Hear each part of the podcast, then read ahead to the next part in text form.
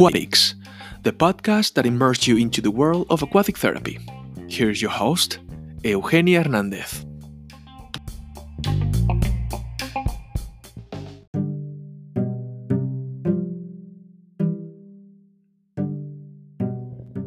Episode is about the statement, the third statement uh, that the IATF presented the July 15, 2020.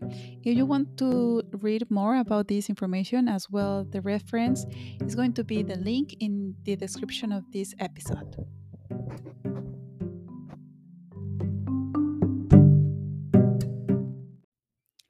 This statement is the third statement published the July 15, 2020. It is not about patients recovering from COVID 19 infection. This statement depends on the state of knowledge as per the data above. Knowledge and the guidance, like the WHO uh, guidelines, will change in time and will be updated when necessary. Patients recovering from COVID 19 infection may show a wide array from complications requiring a rehabilitation pathway, which may include aquatic therapy. Application of aquatic therapy will not describe in a future document. Neuromusculoskeletal symptoms like, for instance, muscle weakness will be treated as usual for a moment. Uh, until the research indicates the COVID 19 recovery trajectory includes unique symptoms, IATF advocates impairment direct best practice intervention. The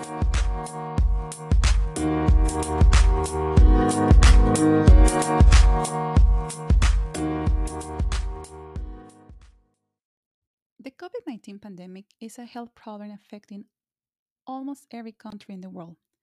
Restricting the pandemic and the virus spreading from one person to another person is a top priority. To this end, almost all the countries concerned adopted rules for their territory and must be observed by the population. Aquatic therapy as one healthcare service impacted by COVID 19, after almost total cessation of aquatic therapy after the February lockdown, pools have started to regain service to various degrees, depending on the national, regional, or even local regulations. In those countries where skilled aquatic therapy by health professionals is not explicitly prohibited and national rules for aquatic therapy are not clearly defined, the Association of IATF recommends the following. A COVID 19 triage should be performed according to the national regulations. If increased COVID 19 risk based on symptoms, no face to face treatment. If no increased COVID 19 risk, face to face treatment can be considered.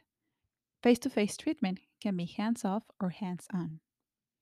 The healthcare professional needs to decide if face to face aquatic therapy is necessary to prevent irreversible decline based on normal screening procedures. The benefit risk balance will direct practice. If patients do not need hands on treatment, national rules for social distancing should be followed in the pool and all aquatics environment areas. National rules count for the amount of space per person in the pool, for instance, 1 per 6 or 10 meters. If hands on treatment are necessary, the therapist needs to consider it to wear personal protective equipment, as indicated by national regulations. Experience, meanwhile, shows that face shields, like the ones healthcare approved, which also cover the sides of the face, are effective while allowing communication.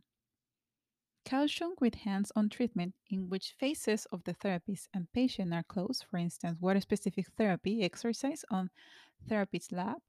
Um, another one can be Bad Ragaz ring method, the patterns in which the therapist holds hands or arms. Aquatic relax, even with the personal protective equipment, uh, do not stay too long or too close at the face of the, of the patient. Avoid intensive aerobic training such as HIIT and singing, which increase respiration.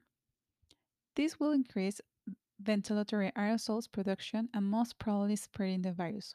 One minute singing equals 50 times coughing. Aerosols also develop through intensive mixing of water and air, in which exhalated virus of various particulates can stay. There is emerging evidence that airborne transmission cannot be ruled out. This was, was uh, saying in the WHO press conference, the July 7, 2020. Blowing bubbles and splashing should be avoided. These pool aerosols consist on disinfection water, but there is not evidence that the the possibility of the risk ventilatory aerosols. Pool staff should be limited in order to reduce the amount of social therapeutical contacts. If possible, specific staff should be assigned to work in the pool areas. Patients and therapists should perform a full body and hair rinse before therapy for about 60 seconds and recommended. This helps to decrease the disinfection by products in the pool, which is safe to maintain the adequate level of free chlorine or bromine. The American Center of Disease Control or Prevention states there is no evidence that COVID 19 can spread the people through the water used in pool, pools, hot tubs, or water playgrounds. Proper operation and disinfection of the pools, hot tubs, and water playgrounds should kill the virus that causes COVID 19. Limit close contact with people outside your home in public spaces, both in and out of the water. Inactivation time of the virus that causes COVID 19 is not known yet. A panel of European American and Australian experts met the June 22nd at the conference Pool Spine Time of COVID 19 and based recommendation about disinfection on knowledge of the adenovirus and E. coli, as presented in the Dutch guidelines, and the PWTAG technical note in order to have a log 4 equals 99.99% reduction in 30 seconds.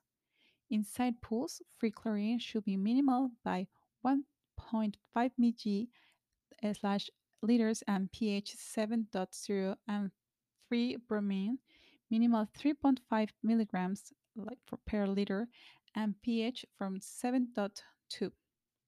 This log 4 scales also met, means 63% on activation in 3 seconds. Patients with orofacial dysfunctions might swallow water and or lose saliva, which might contain COVID-19 virus. Animal research has shown that the infection dose through the mouth is a thousand times less than through the lungs. Dilution is the key factor also of contaminated water, and advice could be not to stay too long at one place. Patients who belong to groups at a higher risk for severe illness from COVID 19 should be judicious treatment in an aquatic environment with careful scheduling to avoid other patients and staff, especially during a regional flare of COVID 19 contamination. Also, post COVID 19 patients should be just judicious treatment in a aquatic environment with careful scheduling to avoid other patients and staff. Pool, poolside, changing room equipment, doors, handles, um, and many more must be cleaned and disinfected regularly according to the existing regulations. WHO suggests a, th- a thousand per ppm bleach solution with a contact time for one minute after which cleaning with tap water should be done. Aquatic equipment should not be shared between patients during the same session and should be rinsed with the pool water each time they are used, after which they should be dried thoroughly. Air quality, the CDC recommends that the pool operation should monitor proper ventilation. No regulation, uh, recirculation when possible. In the pool area, in order to prevent the development of bio, bioaerosols. REHVA states increase air supply and exhaust ventilation, and when possible, use more window or rain. Yasuda et al. Analyzed super, super spreading events of COVID 19 and showed that closed environments with minimal ventilation strongly contributed to characteristically high numbers of secondary infection. Contamination further depends on distance, contact time, coughing, sneezing, and the intensity of the respiration. Relative humidity and air temperature, as common in the pools, do affect the COVID 19 virus. Lowering the relative humidity and increasing the air temperature is advantage.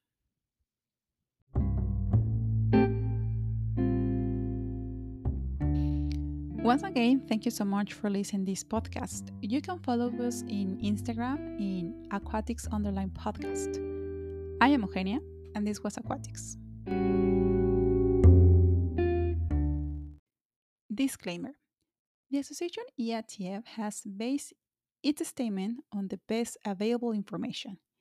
IATF excludes any liability for indirect, direct, incidental damage, or any other damage that will result from or be contained with the use information presented in this document.